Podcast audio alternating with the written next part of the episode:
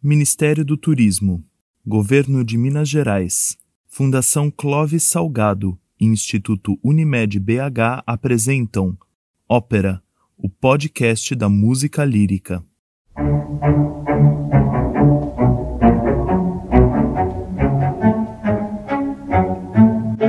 Suécia, século XVIII. Uma conspiração se arma contra o rei Gustavo III, que sofre por conta do amor proibido por Amélia. Os nobres aproveitam o momento de fraqueza, tramam, arquitetam seu assassinato. E no palco, assim que a cortina se abre, estão todos de calças arriadas sentados em vasos sanitários. Para tudo! Ho capito, signor sì, signor sì, meneno, già che piaccia voi così altre repliche non può non non non non non non non può cavalier voi siete già. Dominar non posso fe me lo dice la bontà che volete aver bene Seviglia século XVII. Dom Giovanni foge após ser descoberto por Dona Ana em seus aposentos, mas se depara no caminho com o comendador, seu pai. Os dois duelam e o velho é ferido mortalmente. Dom Giovanni e seu criado Leporello fogem do palacete e se veem nas ruas repletas de lixo e pichações. Pode isso, produção?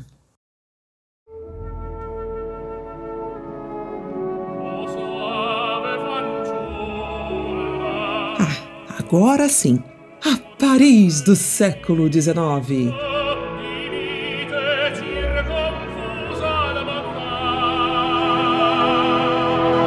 A jovem Mimi sobe para seu apartamento, mas sua vela se apaga. É noite, faz frio. Ela pede ajuda ao jovem poeta Rodolfo. Ele acende novamente sua vela. Suas mãos se tocam sem querer. Eles se apaixonam, cantam um ao outro sobre quem são. Os dois se abraçam e, pela vidraça, observam a neve que cai lá fora. Não, espera aí, não é neve. Parece que são estrelas. E ali no fundo que é. Mas peraí, o planeta Terra. Mas como é que os dois foram parar na Estação Internacional Espacial? Mas como pode isso tudo? Resposta é simples. Tudo resultado da imaginação de um diretor cênico. É ele ou ela que reflete sobre o que, como uma ópera chegará ao palco. Em que época ela vai se passar? Onde será ambientada? Que mensagem ela nos permite discutir? A ópera é texto, é música, mas também teatro. E é dele que vamos falar neste terceiro episódio para entender como nasce uma direção cênica.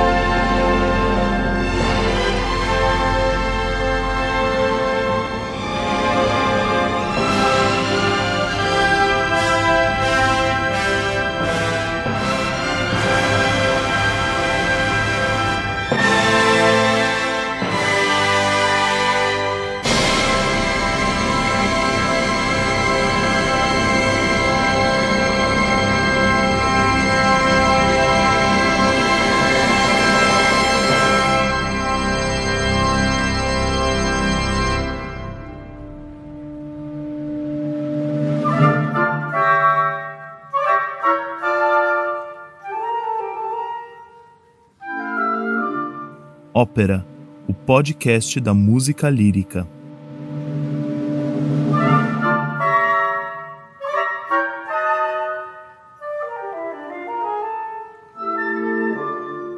Estávamos falando do quão importante é a direção cênica em uma ópera. Mas, se cenários e figurinos e a atuação nasceram junto com o próprio gênero, a existência de um diretor cênico é relativamente recente. No século XIX, na maior parte das vezes eram os próprios compositores que dirigiam os espetáculos. O objetivo era recriar da maneira a mais fiel possível o ambiente em que a história se passava. Suécia era Suécia, Sevilha era Sevilha e Paris era Paris. Simples assim.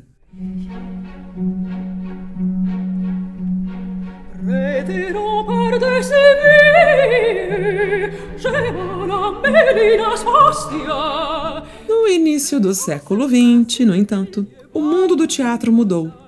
Diretores como Max Reinhardt, na Alemanha, Konstantin Stanislavski e Václav Meyerhold, na Rússia, ou cenógrafos como Adolphe Appia, na França, começaram a olhar para o que se passa no palco, não mais como a recriação obrigatória do contexto em que as obras aconteciam.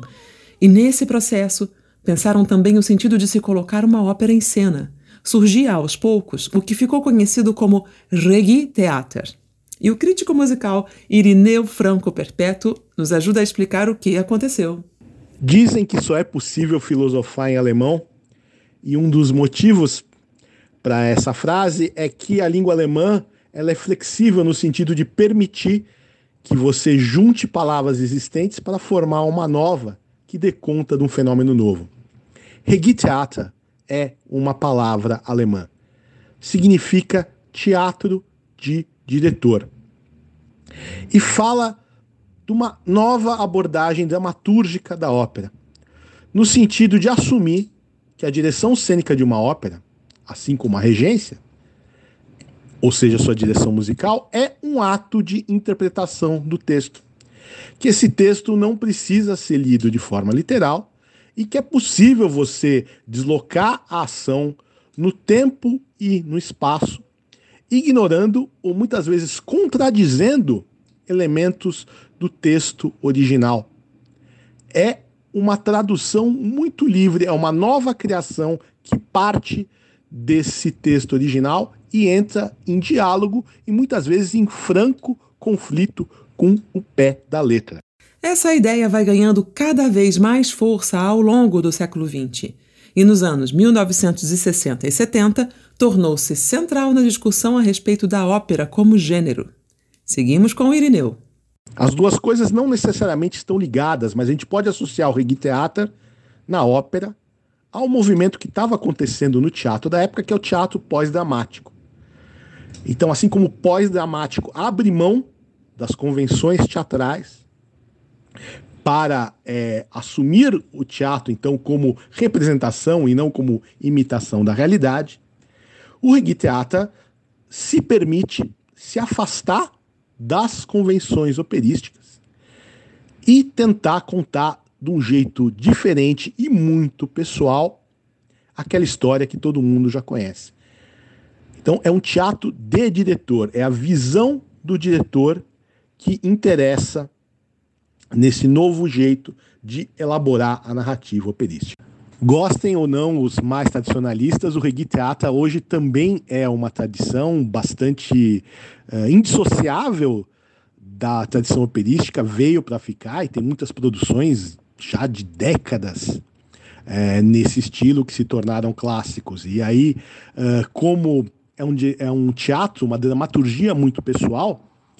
Na verdade, então, esse termo Reggae é um guarda-chuva que abriga muitas, muitíssimas, infindas possibilidades de leituras das óperas. Então, vou lembrar, sei lá, o, a, a, direção de atores muito hierática e o jogo de luzes de um Bob Wilson, ou as montagens marcantes de um Peter Sellers, ou o Wagner do Patrice Cherot, sempre associado a grandes é, regentes, ou o teatro físico da Fura Deus Baus, esse coletivo de reggae teatro, enfim. É, o reggae teatro, sozinho você dizer que é teatro, não explica o que vai acontecer com a montagem de ópera. A gente só sabe que, quando se diz teatro, que vai ser uma visão bastante pessoal e não literal da ópera. Mas aí cada diretor articula as soluções de acordo com as suas referências culturais e com as suas prioridades. Esse tipo de abordagem criou novas formas de compreensão a respeito do que é uma ópera e de como ela pode dialogar com o mundo contemporâneo além, claro, de permitir uma discussão a respeito de nossa relação com o passado.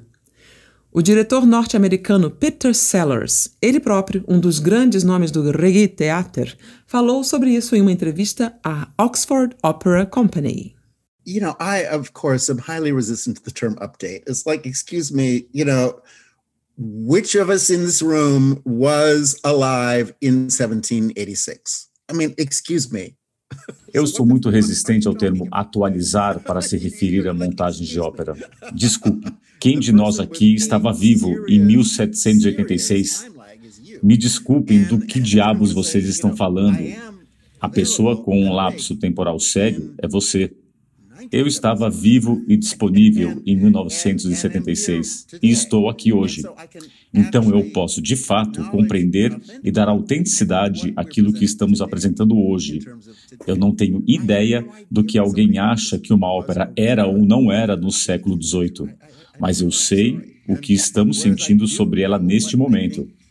E essa é a única coisa que estou qualificado para colocar no palco.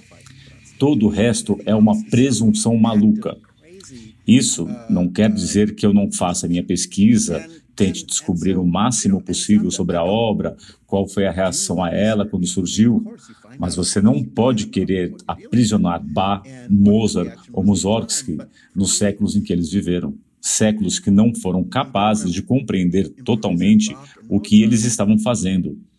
Na verdade, quase ninguém conseguiu entender o que eles faziam durante suas vidas. Então, por que eu iria querer devolvê-los àquela prisão da qual finalmente escaparam? O que eles fizeram pode ser compreendido de uma maneira nunca antes possível. A questão é encontrar a obra no mundo em que ela de fato vive distante do mundo musical e do mundo teatral do período em que seus autores viveram. And so, so I don't think of it as updating. I think of it as actually um, meeting the work where it really lives, which is way beyond the limits of the theater and music worlds when those people were alive.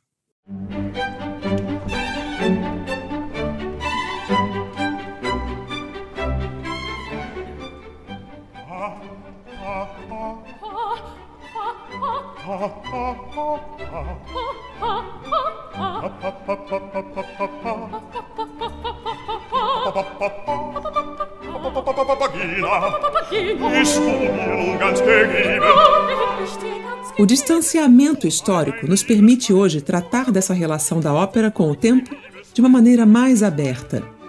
Durante um bom tempo, diretores precisavam se encaixar em modelos, assumir-se como modernos ou tradicionais. Mas, como o Irineu nos falou agora há pouco, esses são termos que não dão conta da complexidade que é a criação de um espetáculo de ópera. Dentro da ideia de moderno há tantas possibilidades. E o que seria esse tradicional?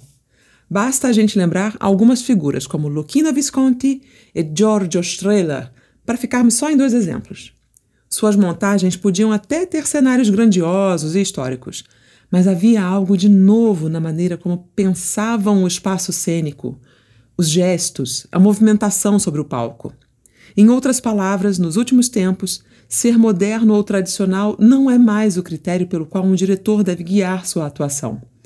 Vamos ouvir o diretor cênico André Heller Lopes. Eu acho que o Regiteater mais radical foi o original, aquele que se debruçou sobre o libreto, sobre o texto dramático a ser cantado, sobre as múltiplas interpretações, as camadas que a obra poderia oferecer, camadas estas que às vezes nem tinham sido pensadas pelos compositores, mas que, à luz do nosso tempo, se faziam relevantes. É, eu digo isso porque eu acho que depois. Um, apareceram interpretações ainda mais radicais, mas muitas vezes elas são interpretações de uma espécie de, talvez, de regiteatro estético. Ou seja, você tem os símbolos eh, da modernidade, do trash, né? Eh, há todo mundo de preto, as olheiras, os sacos plásticos, muito gelo seco. Eh, ah, vamos fazer acontecer no supermercado, times de futebol, coisas que têm a ver com a cultura pop, que tem o seu valor, mas que muitas vezes são tão rotineiras quanto a mais antiga e tediosa das interpretações é, de 1920, por assim dizer. É, a discussão da liberdade é a mais importante, né? É maior liberdade na hora de definir um caminho de uma produção, sim. André Heller Lopes também expõe um termo-chave nesse processo: liberdade. E é disso que fala também o encenador Caetano Vilela. Ele relativiza a busca de modernização pela modernização. Prefere falar em contextualização e reforça a ideia de que hoje os critérios precisam ser outros. É preciso separar muito bem quando que você contextualiza aquilo que você quer mostrar para o público, falar que aquilo também é relevante para os dias de hoje e, e historicamente, né, por que, que, a, que aquela obra foi, foi, foi concebida daquela maneira? E, não tem como a gente fazer é, determinados títulos é, como eles foram compostos. A gente não tem. Os instrumentos são outros, né? A acústica do teatro é outro, o comportamento é outro. Uh, temos luz elétrica, sabe? Então é, é, um, é um preciosismo que eu, que eu vejo de, de muita gente, não só do público, é, mas também de artistas, de, de achar que a ópera é intocável. Eu não acho que a ópera seja intocável. É, eu acho que os diretores cênicos e os encenadores é, precisam dar também a sua versão da, da, da, ópera, e isso não quer dizer que o, o diretor cênico é um parceiro do compositor, muito pelo contrário, ele é um artista, ele, ele está criando, ele está contextualizando a obra daquele, daquele compositor para é, o seu público, para o seu país, para o seu estado, né, para as pessoas que vão assistir aquilo. Então eu acho isso é, extremamente importante e um ato de, de liberdade mesmo do, dos, dos encenadores para que eles possam é, ler também o seu tempo, né? Uh, e isto parece que é um assunto tabu, né? Então parece assim que o diretor tem que obedecer aquele libreto como se ele fosse uma coisa uh, fixa, né? quando na realidade não é essa, não é esse o papel do, do, do encenador, do diretor, do, do diretor cênico, né? É, o papel do diretor cênico ele é, ele é muito mais complexo do que simplesmente é, obedecer é, marcas e, e, e contextualizar aquilo. Para as pessoas que vêm do teatro, como eu, por exemplo, vários diretores, eh, eu conheço muitos diretores que nunca dirigiram teatro e sempre trabalharam com ópera, mas a grande maioria vem do teatro. É, isso é muito comum. Né? Não, essa polêmica não existe no teatro. Você pegar o Shakespeare e transformar o Shakespeare é, numa coisa atual, contextualizada com determinados acontecimentos ou determinada época, isso já é um assunto que não se trata no teatro. E na ópera parece que isso é um tabu.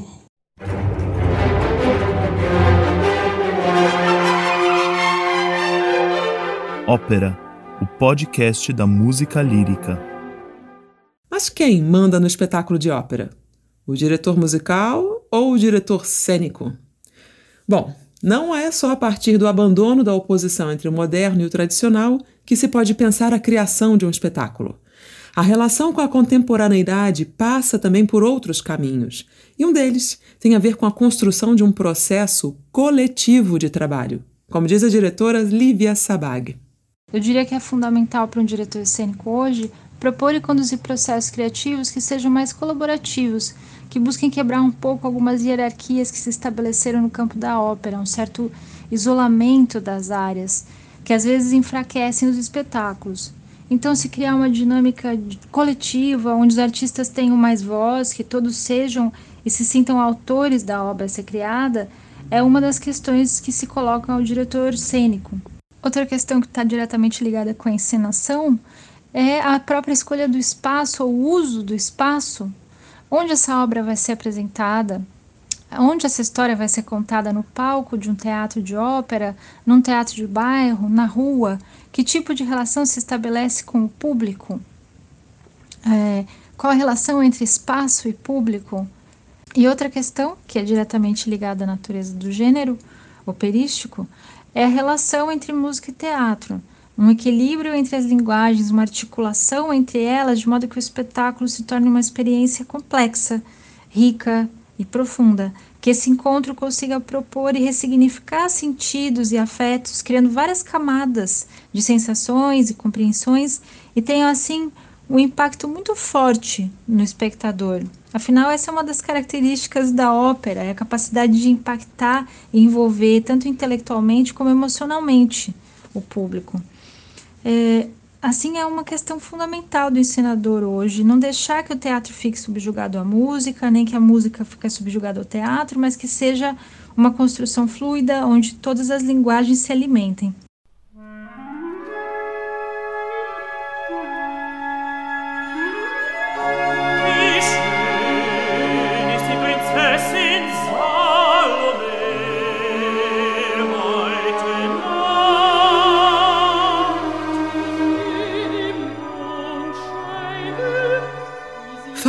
Processo coletivo é fundamental em um gênero que, em sua essência, reúne tantas formas de manifestações artísticas.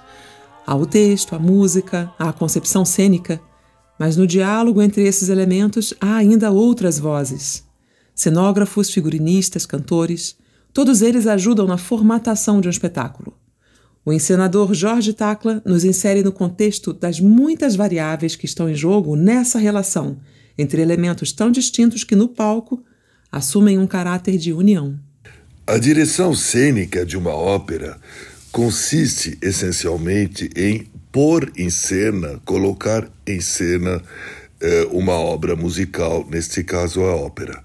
Daí a palavra francesa de mise en scène, quer dizer, eh, colocação em cena.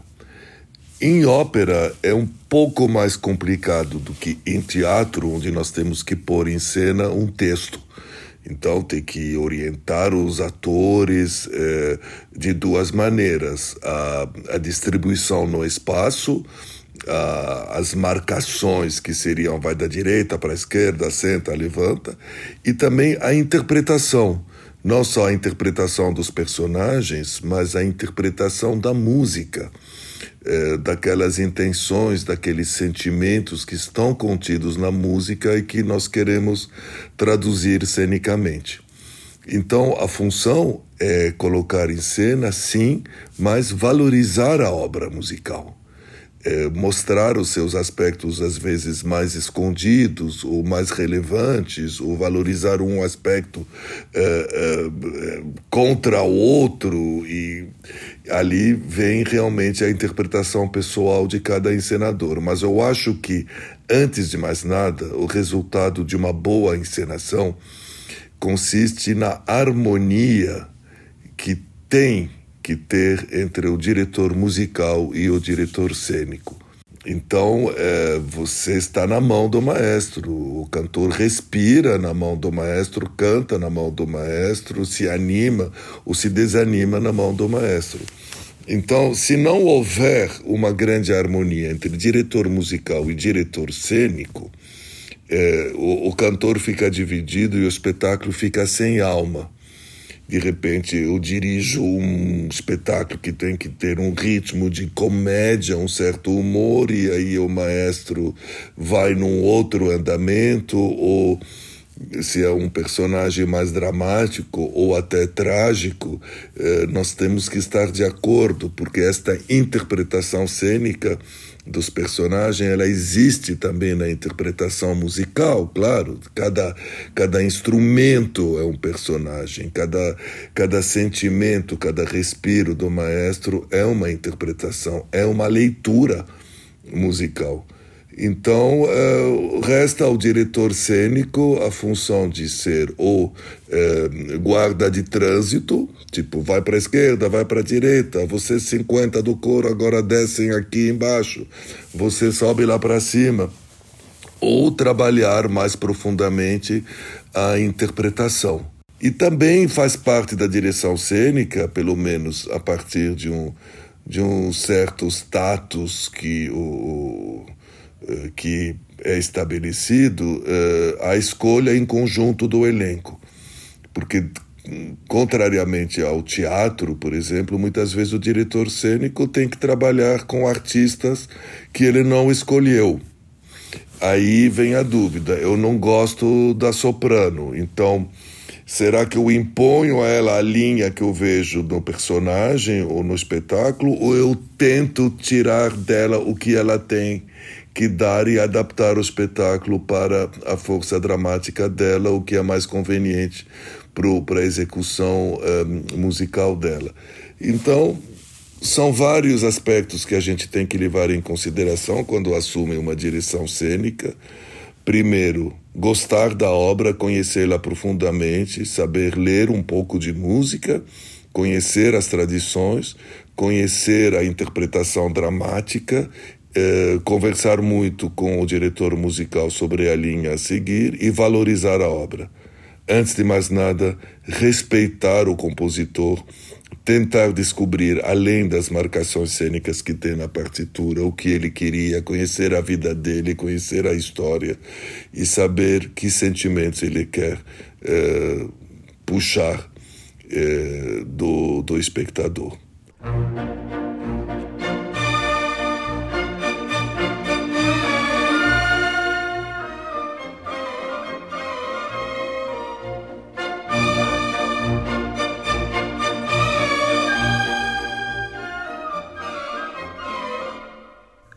Relação entre o diretor de cena e o maestro, há outras que se constroem na concepção de um espetáculo.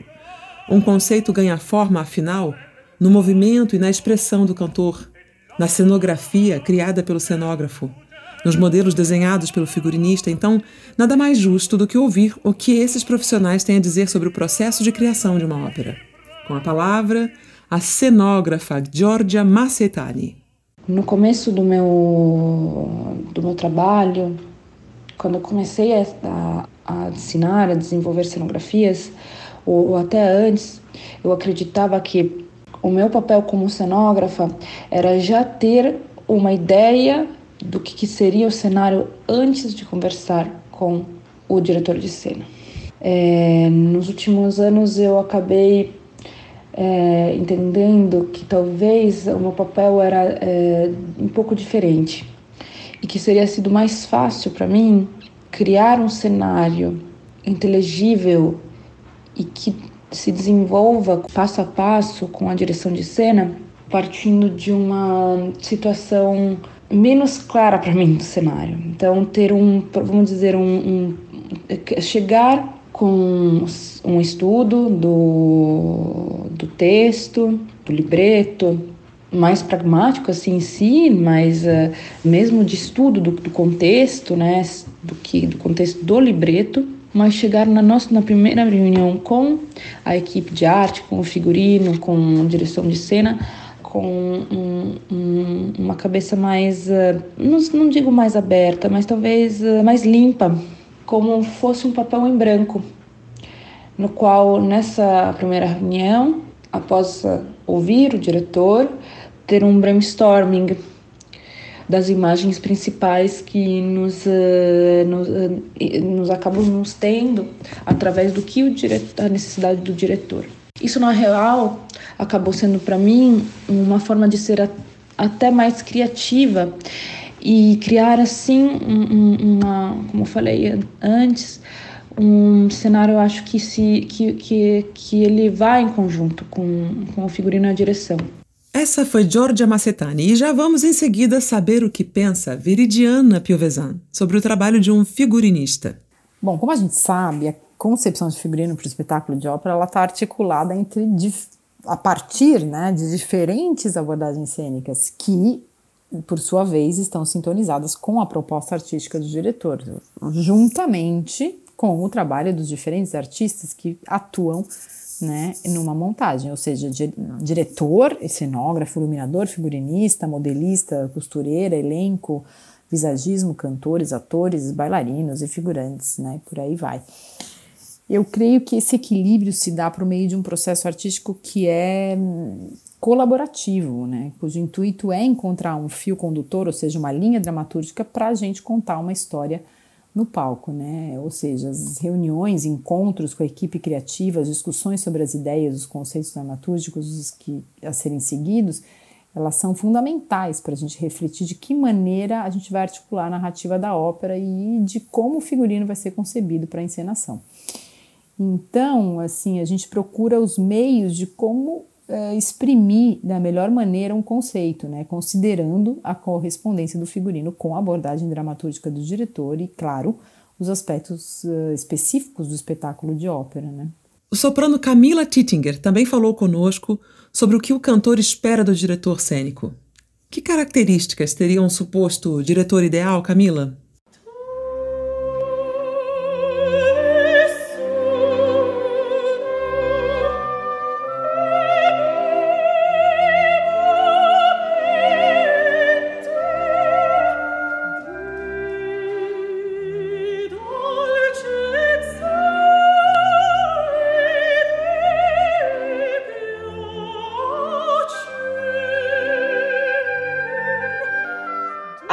Ver, um bom diretor de cena tem que se preocupar muito com todas as é, interligações que existem no libreto original e muito cuidadosamente buscar fazer adaptações, enfim, se desejadas ou necessárias, e que tragam, primeiro de tudo, uma forma de verdade para a história, para a personagem, né? É, enfim, particularmente, é muito importante para mim, como cantora e atriz, porque sim, a gente tem que ter tudo isso no pacote, é, que o diretor de cena saiba entregar a sua ideia, que nasceu provavelmente na sua imaginação, com muita clareza, mas que depois é, me deixe criar em cima daquele rascunho a obra final. A generosidade artística de ambos os lados, né, do diretor, é, mas também do cantor-ator, é realmente, a meu ver, a chave correta para que o resultado seja o mais crível e comovente possível na performance de uma ópera. O processo em si é algo que é realmente muito gratificante, esse processo de criação, do contato com o diretor de cena. Muitas vezes um diretor de cena é, vai te conhecer né, no, no, no, primeiro dia só de, de apresentação do projeto e às vezes você só tem três semanas para estar tá com, com essa pessoa que realmente vai te guiar de todas as formas na interpretação do seu personagem. Então, realmente é uma ligação muito importante, uma conexão que se deve, se deve é, é, ter muito respeito é, e, muito, e muita generosidade. Eu acredito que essa palavra é algo que tem me ajudado bastante é, na minha carreira e acredito que vai continuar é, fazendo parte da minha vida sempre. Ópera, o podcast da música lírica.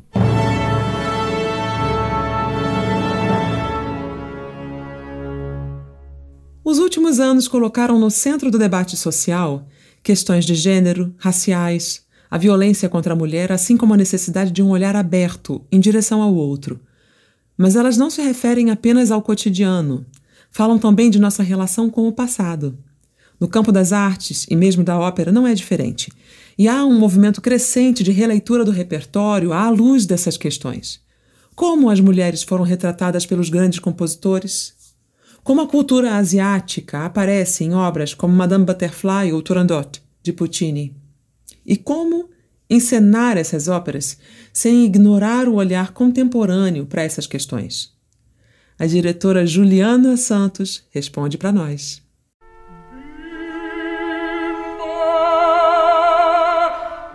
Eu acho que o trabalho do diretor, de forma geral, sobretudo nos dias de hoje, envolve um processo de escuta, de uma escuta muito atenta. É, não sem razão existe uma cobrança, uma crítica da nossa audiência contemporânea, uma cobrança de posicionamento, da forma que esse trabalho se dá, das discussões que são traçadas no palco. Então, eu acho que quanto mais atenta for essa escuta, maior é a conexão do diretor com essa vitalidade da ópera nos dias atuais. E o que pode trazer isso é essa atenção ao mundo contemporâneo, um mundo tão diverso, um mundo muito rico, a, a diversidade ela está nos palcos, nos trabalhadores da ópera, nos bastidores, é, ela traz esse reconhecimento, você se vê ali de alguma forma, pode significar um pertencimento, seja no público, no palco, é, ou mesmo atrás do palco. Eu acho que é é estar tá com os olhos e os ouvidos bem abertos, nesse estado de atenção constante, sério, comprometido com tudo que nos cerca. É, esse diálogo ele é muito importante, bem como esse olhar de eliminar, por exemplo, estereótipos que sejam ofensivos. E aqui eu não falo especificamente de ser politicamente correto, mas em tratar as questões como elas estão sendo vistas e debatidas, como elas devem ser tratadas. É, a experiência no, na ópera, no teatro, ela é social, é cultural, política, é estética. Eu acho que a nossa relação com as obras do passado inevitavelmente trazem uma leitura do presente. Quando eu entro em contato com uma obra do passado, a minha leitura ela é a de hoje, é a que a minha experiência na vida profissional ou mesmo na vida pessoal é, me permitiu ter, são as pessoas que eu encontrei no caminho, são os livros que eu li, são os filmes que eu assisti é, e, sobretudo, a conexão direta com o que vivemos hoje no âmbito político, social, econômico, em todas as questões que mexem com a gente de alguma forma. Então, para mim, nesse sentido, quando a gente lê uma obra do passado que consideramos problemática, à primeira vista, problemática entre aspas, né? À primeira vista, é, saltam todas as questões que mexem conosco no presente, é, podendo inclusive gerar um profundo incômodo, é, como acontece muitas vezes. Eu acho que a percepção desse incômodo, por exemplo, ela traz uma perspectiva histórica, inclusive a compreensão de situações que vivemos ainda hoje que por algum motivo não fomos capazes ainda de transformar. É, e dessas leituras saltam questões que muitas vezes são inaceitáveis no mundo de hoje. Na minha perspectiva, eu acho que tem várias formas de questionar determinada escrita ou temática na própria encenação, nas escolhas cênicas feitas para contar determinada história. Eu posso, gostaria de citar o exemplo da flauta mágica, que é absolutamente incômoda a primeira leitura, na qual se vê é, que o lado que possui escravos, né, o lado que possui escravizados, por exemplo, é o lado considerado bom, é o lado da luz, enquanto o outro lado é o mal, é, é o lado das trevas. É claro que a flauta mágica ela aborda diversos assuntos, mas uma das possibilidades é questionar essa forma de, dicotômica de bem e mal e relativizar esses aspectos na leitura cênica da obra. Eu acho que a escolha artística para quebrar determinados padrões, é, imprimir relevância é, dessa escolha, da escolha de se encenar determinada obra, ela é fundamental. E mesmo que essa escolha seja manter a obra como no passado, com determinadas tradições, se preferimos dizer assim, dizendo de, de forma muito abrangente, claro, eu não acredito que essa escolha ela legitima determinado comportamento. Pelo contrário, eu acho que talvez é, pode se fazer esse questionamento surgir de uma forma até mais potente. É, a gente não pode esquecer que o espectador, que é o receptor da mensagem, ele está o tempo inteiro produzindo significados também, nunca é um trabalho exatamente passivo.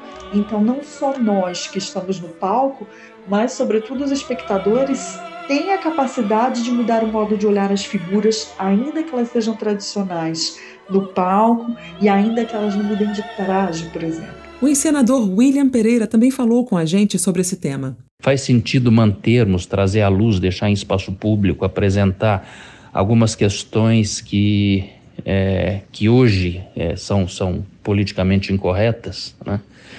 Eu não gosto muito do politicamente correto, eu acho que ele também limita uma série de coisas, mas você citou o exemplo da Madama Butterfly, né? É um, um, um, caso de, de, de, um, de um homem com uma, com uma adolescente, que hoje seria até um caso de pedofilia, né? É, eu acho assim, é, primeiro você precisa contextualizar isso, né? é, quase como ser didático para explicar que isso é, isso era século XIX ou começo do século XX, quer dizer, a obra de arte ela traz inserida nela todo, todo, toda a sua época. E não adianta as encenações contemporâneas quererem pegar, por exemplo, uma Traviata, uma Carmen, uma Boêmia, ou esses, esses títulos é, óbvios do, do repertório lírico, e tentar fazer um adornamento, tentar fazer uma roupagem moderna, porque o século XIX, o século, a época que, que, que essa obra foi criada, está ali inserida. Então você, na verdade, vai dourar a pílula né, é, em cima de, sabe, de, de umas questões ou tentar justificar. Eu sou contra mudar libreto, no sentido de mudar texto, mudar. Eu acho que para isso seria mais fácil você compor uma ópera nova, você criar uma obra nova, mais de acordo com o teu discurso, com aquilo que você quer falar. Né? Mas tudo bem, eu acho que nada é proibido, né? Eu não tô, sabe, é proibido proibir, eu gosto disso. Mas eu acho estranho, né? A gente já viu, é, eu acho que já deu uma saturação dessas óperas de repertório, principalmente do século XIX, a gente tem que sempre lembrar que no século XIX as óperas eram contemporâneas, eram de compositores do século XIX. Então eu adoraria que tivesse uma mudança drástica nas nossas casas de ópera, que as, que, que, que as casas de ópera fossem contemporâneas, no sentido de ter muito mais obras encomendadas e, e a questão do que se falar, de como falar, do, do, do que falar é, ser mais ser mais direto, ser mais é, ser, a, a, a, questão ser tratada diretamente, não ficar requentando ou tentar adaptar discursos e posturas e poéticas contemporâneas de uma obra do, de séculos, sabe, de outros séculos.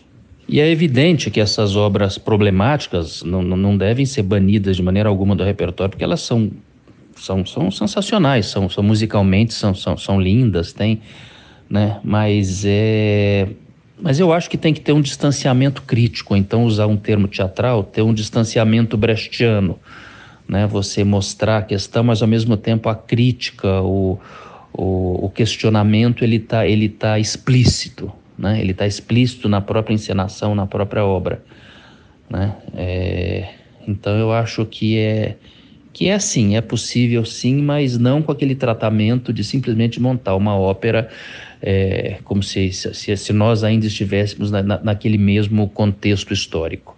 Eu acho que essa contextualização é fundamental. William chama a atenção para a importância da criação de novas obras como forma de reforçar o diálogo do gênero operístico com o mundo contemporâneo. O encenador tem vasta experiência em levar ao palco obras novas e pedimos a ele que falasse um pouco a respeito dos desafios específicos na criação de uma ópera.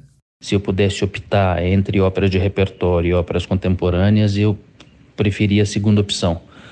Né? Porque é mais direto, é mais o aqui e agora está muito claro. É, você não precisa fazer um uso excessivo de metáforas ou de, ou de mudanças ou de, ou de readequações de libreto. Né? É, então me agrada muito porque é, você está falando de questões prementes, você está. É, e, e, até por, por outras questões, o, o, corpo dos atores, dos cantores que, que vão fazer isso, quer dizer, é, é, é um corpo de hoje. Eu acho que isso a gente tem que pensar muito também, assim, é, então, inclusive, eu não acredito nessa coisa de, de conquistar novas plateias com velhos repertórios, né? É, tudo bem que existe um repertório é, que pode ser, sim, adequado a, a jovens, a crianças, é, mas tudo isso necessitaria de uma coisa fundamental e que, infelizmente, aqui nós não temos, que é pensar num projeto de formação a médio e a longo prazo, com repertório para isso, com, né, com títulos para isso, porque, e principalmente, é, querer formar público de ópera, criar novas plateias numa época que é completamente digital e a gente, principalmente a, né, a, a minha geração ainda é analógica, por mais que tente se adaptar, são percepções e são poéticas e são maneiras de encarar o mundo diferentes. Né? Então eu acho que para conquistar esse público, para trazer um novo público para as casas de ópera, você tem que pensar assim numa nova forma.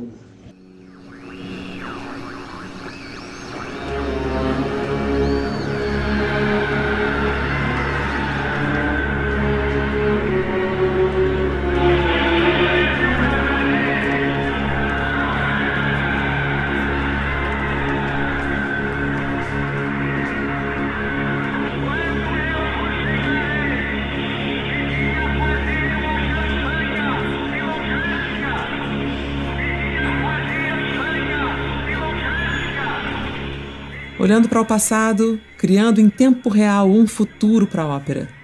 O trabalho do diretor cênico será sempre fundamental para o gênero e o modo como ele será compreendido em nosso tempo. Eu acho que o papel do diretor cênico é fundamental para a vitalidade do gênero, uma vez que ele é uma figura que vai propor uma forma de comunicação, que vai estabelecer as relações com, com um contexto específico onde o espetáculo está sendo criado, vai provocar as, as reflexões, escolher os temas que vão ser uh, abordados ou que vão ser um, ressaltados na encenação. Ele vai propor uma forma de, de fruição e apresentar uma leitura dessa obra, né? uma relação entre o público e a obra. Então, quanto mais sensível, mais profundo, mais provocativo, quanto maior a relação entre texto e música, uh, tiver nesse espetáculo dirigido por ele, mais potente, mais vivo, mais significativa né, vai ser essa experiência para o público.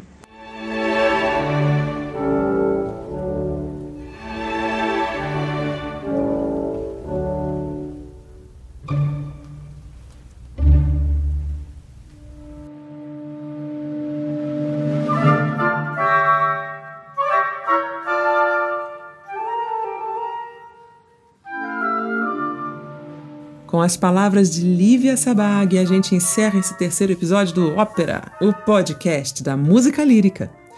Nesta edição, além de mim, Carolina Faria, tivemos a edição musical de Marcos Fecchio e a edição final da Cotonizio Podcasts. A concepção, o roteiro e a direção são de João Luiz Sampaio e Nelson Rubens Kunze. Agradecemos também a participação de André Heller Lopes, Irineu Franco Perpétuo, Caetano Vilela, Lívia Sabag, Jorge Tacla, Giorgia Macetani, Viridiana Piovesan, Camila Tittinger, Juliana Santos e William Pereira.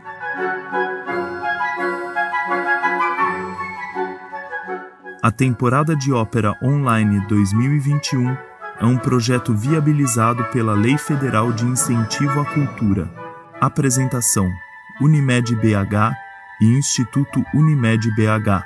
Patrocínio Master: Semig e Anglo Gold Ashanti. Apoio: Revista Concerto. Correalização: APA Arte e Cultura. Realização: Fundação Clóvis Salgado. Secretaria Especial da Cultura. Ministério do Turismo. Governo Federal. Pátria Amada Brasil.